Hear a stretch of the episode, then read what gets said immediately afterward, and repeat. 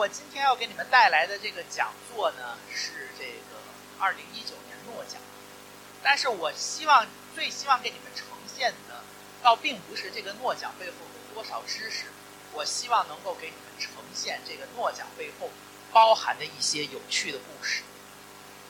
那刚才主持人也说过了，二零一九年的这个奖呢，授予了三位物理学家，分别是希伯尔斯、麦莫耶和这个奎罗兹。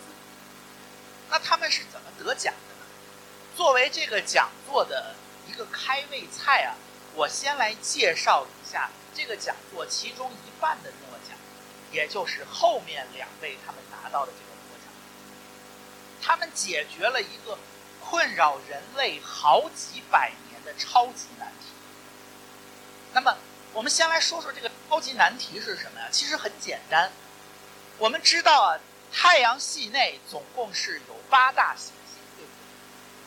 那很早以前啊，人类其实就想问这样的一个问题：太阳是宇宙中的一个普通的恒星，那宇宙中那么多恒星，它们会不会也像我们的太阳一样？拥有自己的这个自己的这个行星，但是为什么说这个难问题特别特别难呢？原因其实很简单，我们知道啊，行星本身是不发光的，像我们之所以能够看到太阳系，是因为它们反射了太阳的这个光芒，但是。对于那些离我们特别远的，我们称为系外行星的那些天体啊，由于它们不发光，然后它们自己的这个恒星光芒又太强，所以我们根本就没有办法看见它们。那问题就来了，怎么才能够在看不见系外行星的情况下发现它们的存在呢？这就是困扰了人类好几百年的一个超级难题。这个难题是在一九九五年的时候，有两个横空出世的天才破解的。但这两个天才用的办法呀，其实很简单。为了介绍他们用的办法，我们得从我们在现实生活中经常出现的一个状况来说起。我们大家平时去地铁站的时候啊，坐地铁。可能会注意到这样的一个现象，什么现象呢？就是如果你去地铁站等地铁的时候，你会发现啊，同一辆地铁的这个列车，它如果是进站的时候，它发出来的汽笛声啊，听起来就会比较尖锐。那反过来，如果那辆地铁它在出站的时候，那么它发出来的这个汽笛声啊，就比较低沉。那问题就来了，那明明就是同一辆列车呀，对不对？它用的也是同一个汽笛，为什么它发出来的这个声音会时而尖锐，时而低沉呢？最早解释其中奥秘的人是一个奥地利的物理学家，这个人叫多普勒。但是在解释多普勒怎么发现这个问题的难题的时候啊，我们得先来讲一个。多普勒和他学生的故事。多普勒有一个学生，他是一个神父。在当年啊，这个奥地利的那个神父啊，他的其实收入不太高，所以这个神父啊，就希望在外面找一份兼职的工作。他想做什么兼职工作呢？他就想去当中学老师。但是那个时候啊，和我们今天要想当中学老师其实是一样的，就是你需要考一个教师资格证。然后这个神父啊，就跑去考那个教师资格证了。他第一次去考的时候啊，基本上就是裸考，没有做什么准备，就直接跑去考了。结果考的是一塌糊涂，这个连各种物种是什么样子他都分不清楚。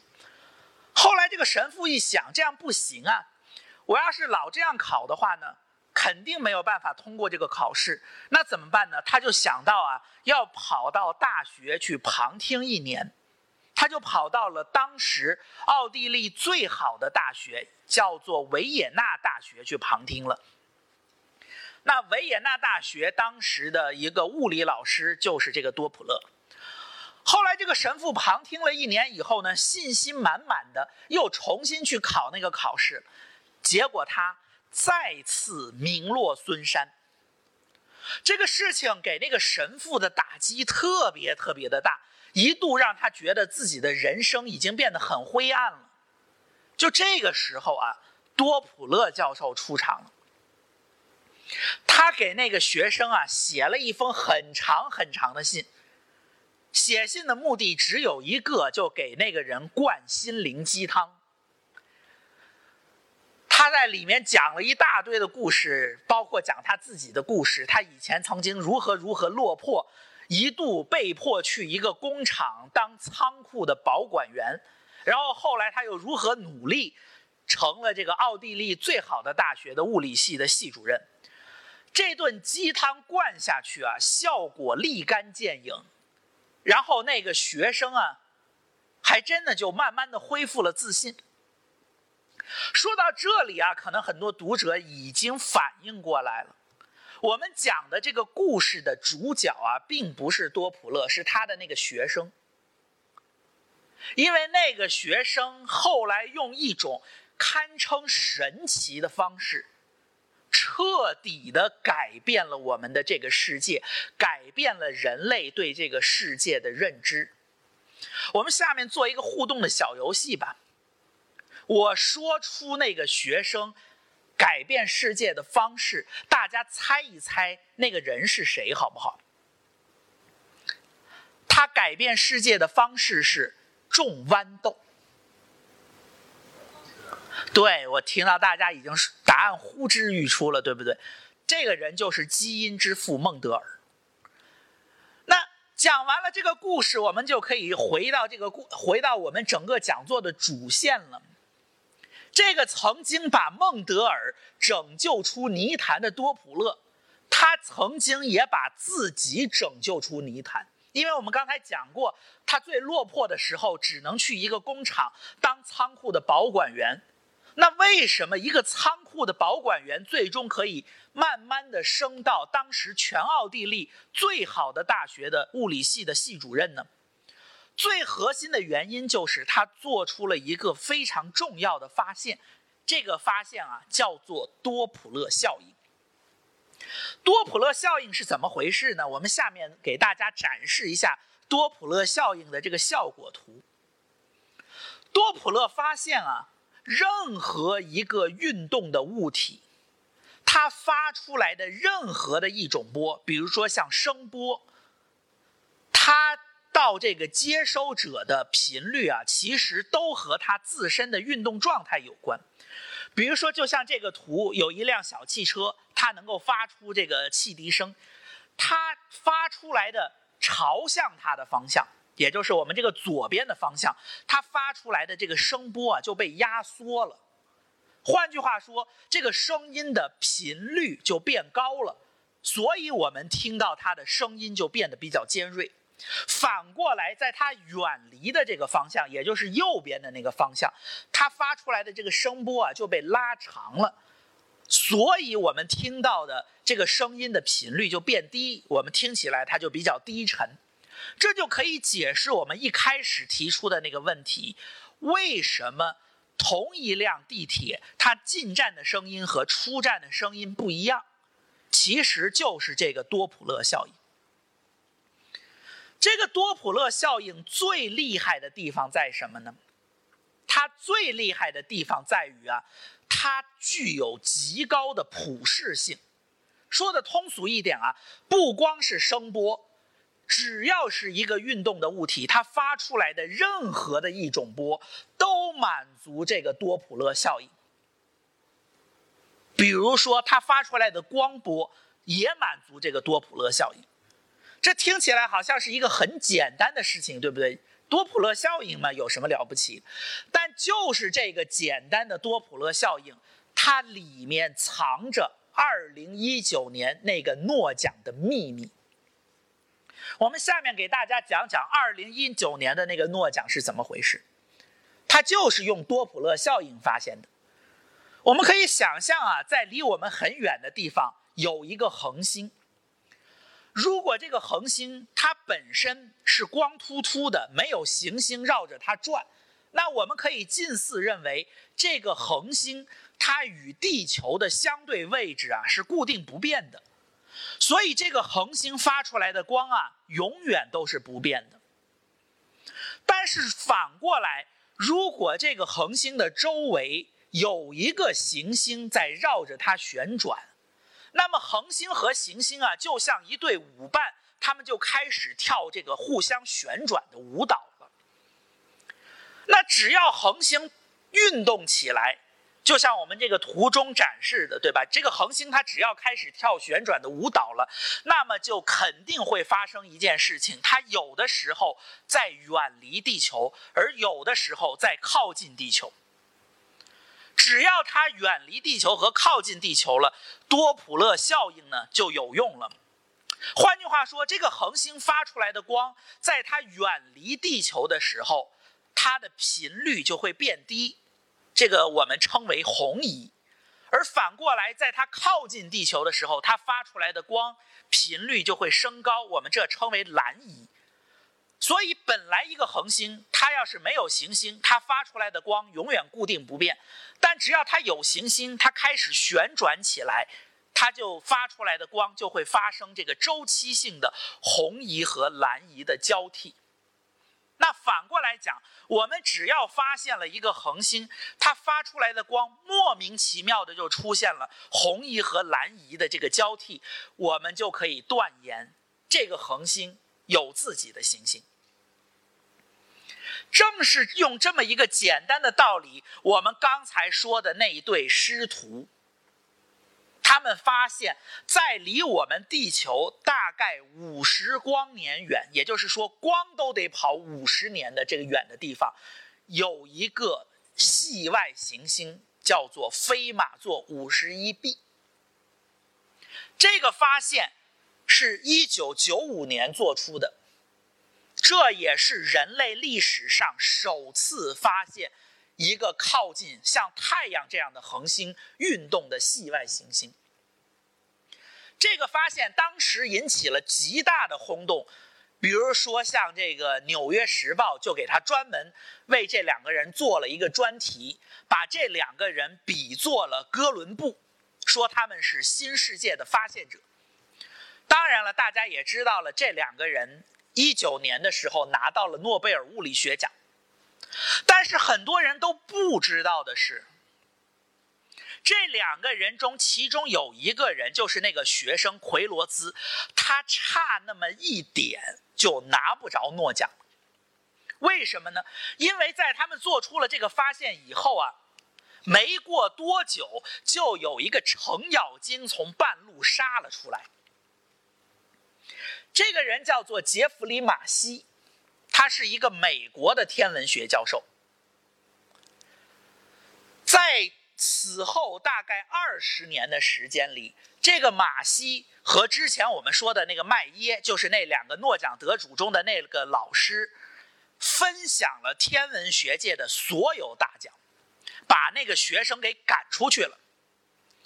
可能大家会觉得奇怪了，那两个人是新世界的发现者，为什么这个半路杀出来的马西可以抢走他们的荣誉呢？是因为这个马西啊特别厉害，在人类历史上发现的前一百颗系外行星里，有八十多颗都是这个人一个人发现的。可能大家觉得奇怪，他到底为什么这么厉害呢？是因为他想出了一种全新的发现系外行星的方法。这个方法叫零星法。这个零星法比我们刚才讲的那个方法简单多了。怎么说呢？其实很简单。我们先来讲讲什么是零星。我们在地球上比较熟悉的事件呢，叫做凌日。就比如说金星吧，金星可以飞到地球和太阳之间。这个现象就叫金星凌日。那零星呢？很简单，有一个系外行星飞到了地球和我们看的那个恒星之间，这个现象就叫零星。那为什么这个零星可以来发现系外行星呢？很简单，因为那个系外行星飞过地球和太阳之呃和那个恒星之间的时候啊，它会挡住那个恒星的部分的光芒，而当它飞走以后呢，那个恒星的光芒或者说它的强度，它又重新恢复了。换句话说，只要我们看到一个恒星，它莫名其妙的就出现了这种周期性的亮度的下降，也就是说，它的亮度出现了一个 U 型缺口的下降。而且这个下降是周期性的，因为恒星是周期性的绕着这个行星飞的，呃，周围它经常有这个周期性的行星绕着它飞，对吧？那就可以说明它有系外行星。这个简单的方法帮助马西挤走了那个学生奎罗兹的绝大多数的荣誉，包括我们这个香港发的一个奖，叫做邵逸夫天文奖，也被这个马西抢跑了。说到这里啊，可能大家会觉得奇怪了。既然这个马西他都已经抢走了奎罗兹那么多的荣誉了，为什么最后最有名的这个诺奖没有轮到他呢？原因在于马西卷入了一桩丑闻。由于时间所限，我来不及在这个地方给大家讲这个丑闻了。感兴趣的大家可以看看我写的书。啊，顺便说一下，这个右边呢是我在二零一八年发的一个我自己微博上的一个文章。当时这篇文章里，我预言了奎罗兹师徒一定会拿诺奖。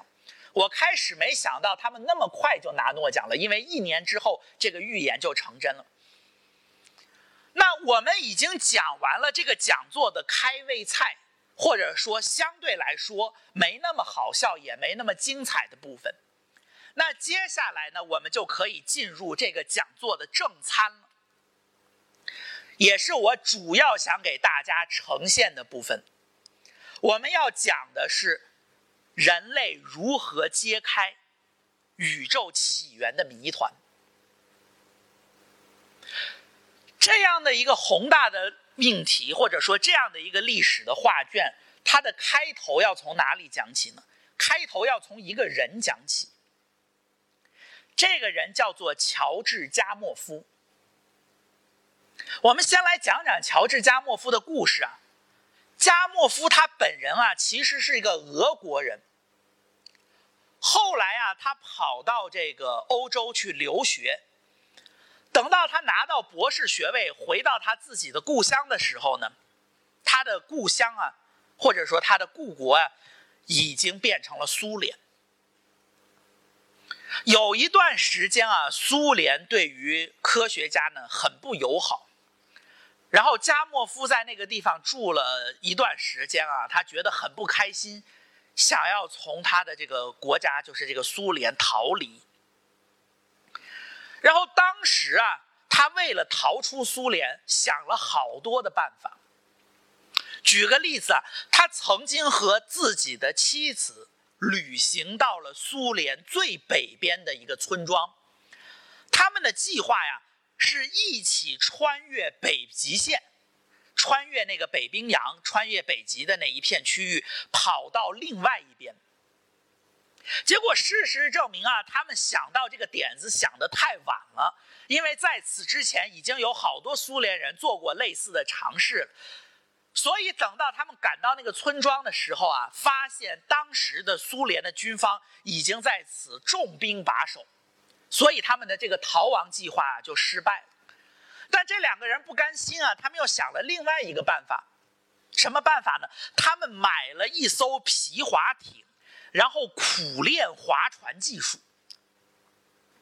他们想的是划着这艘皮划艇啊，穿过黑海，然后划到另一个国家去。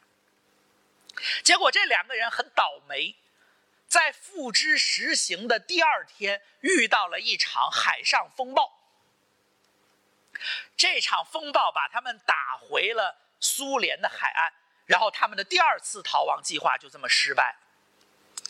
后来这两个人实在无计可施了，加莫夫就给自己的博士生导师，这是一个非常有名的物理学家，不知道大家听没听说过？这个人叫波尔。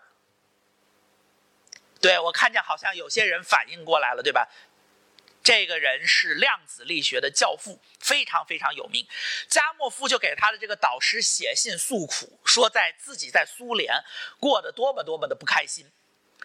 然后这个波尔呢就想拉自己的学生一把，怎么拉呢？就想组织一个学术会议，让这个加莫夫出来散散心。然后他就委托了自己的一个朋友，这个人呢。是当时是法国物理协会的主席，叫做朗之万，他就委托这个朗之万组织一个大型的国际学术会议，然后叫加莫夫来开会。但是加莫夫当时遇到了一个很大的难题，就是苏联当局啊，只给加莫夫一个人发护照，不肯给他的妻子发。然后当时加莫夫就没有办法。然后就跑去跟苏联当局说：“你要是不给我妻子发，我就干脆不去了。”就这个时候啊，又是朗之万出面握拳，因为当时法国人和苏联人的关系挺好的，所以当时朗之万就出面跟苏联当局说：“要不然这样吧，我用我的个人名义给加莫夫夫妇担保，这两个人绝对不会叛逃的。”你们就让他出来开会，有什么事情你们都来找我。然后当时苏联当局想着，对吧？法国物理协会主席这样的一个大人物，他都愿意用个人名义担保了，那两个人应该就不敢跑了吧？然后就让这两个人出来开会了。然后当时加莫夫的处境啊特别尴尬，因为他好不容易离开苏联了，他非常想跑路。但是由于朗之万的这个个人名誉压在那个地方的原因，他又没办法跑，这让他当时啊非常的沮丧，会都没有开好。